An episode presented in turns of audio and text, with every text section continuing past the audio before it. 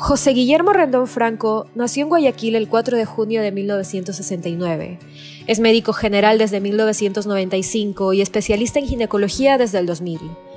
Cuando el virus acechaba a sus próximas víctimas, Rendón se encontraba en primera línea para salvar y traer vidas a este mundo. Sin embargo, el 27 de marzo comenzó su pesadilla, y cuando más refuerzos eran necesarios, el COVID-19 ya lo había atacado. Te presentamos su historia.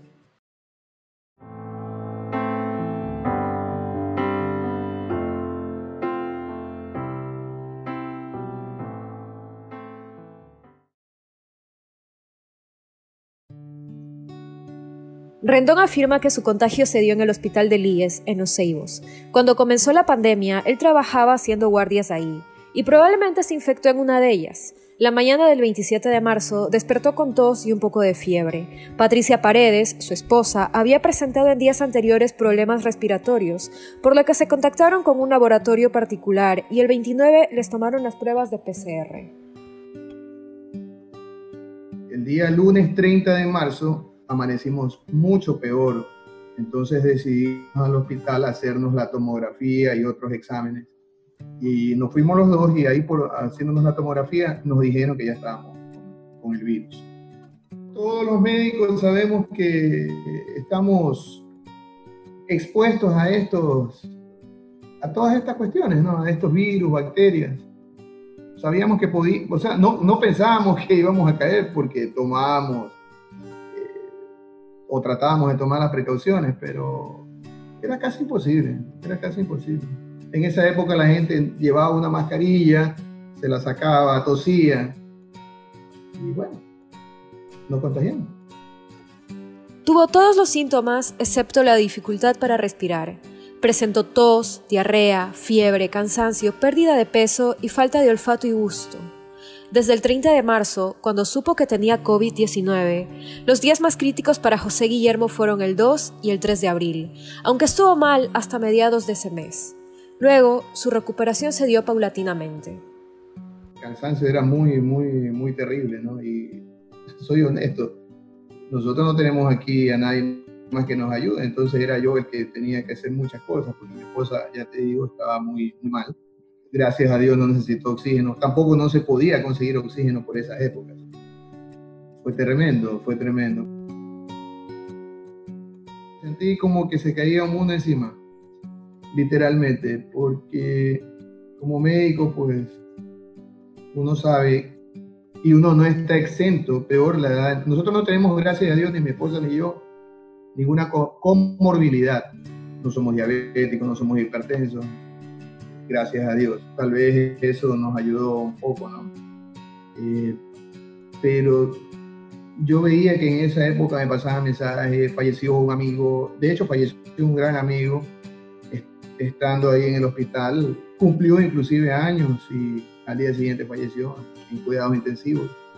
Entonces nosotros no estábamos exentos de, de que nos pudiese ocurrir una cosa de esa.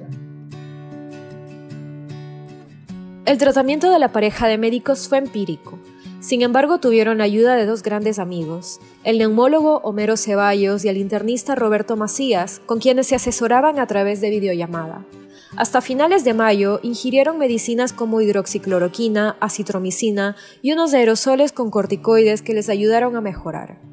Su cuarentena duró poco más de 50 días, desde que Rendón enfermó el 27 de marzo hasta finales de mayo, el alta epidemiológica se la dio él mismo, pero el 26 de abril fue cuando dio negativo al virus.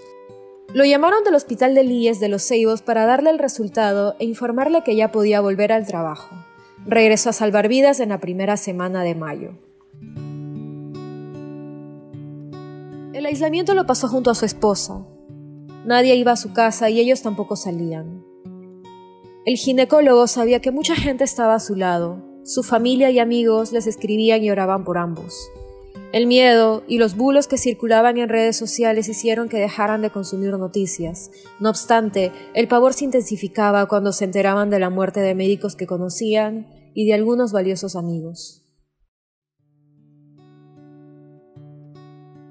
Aquí murieron cualquier cantidad de médicos conocidos, médicos muy valiosos, algunos conocidos míos y amigos.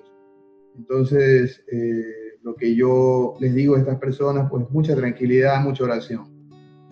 Y yo creo que con eso salen, como nosotros lo hicimos. El peor recuerdo, cuando vi a mi esposa que, que no se sentía muy bien. O sea, ese fue el peor recuerdo. Y por supuesto, el mejor recuerdo cuando ya vi que bajaba ella acá a la sala, o sea, ya podía ella eh, caminar realmente y, ya pues juntos salir adelante. El doctor José Rendón es un sobreviviente de la pandemia. Aseguró que Dios todavía los quiere vivos a él y a su esposa para que juntos sigan haciendo el bien. Como ginecólogos, lo que más les enternece es traer bebés al mundo. De hecho, luego de que derrotaron al virus, recibieron a un niño.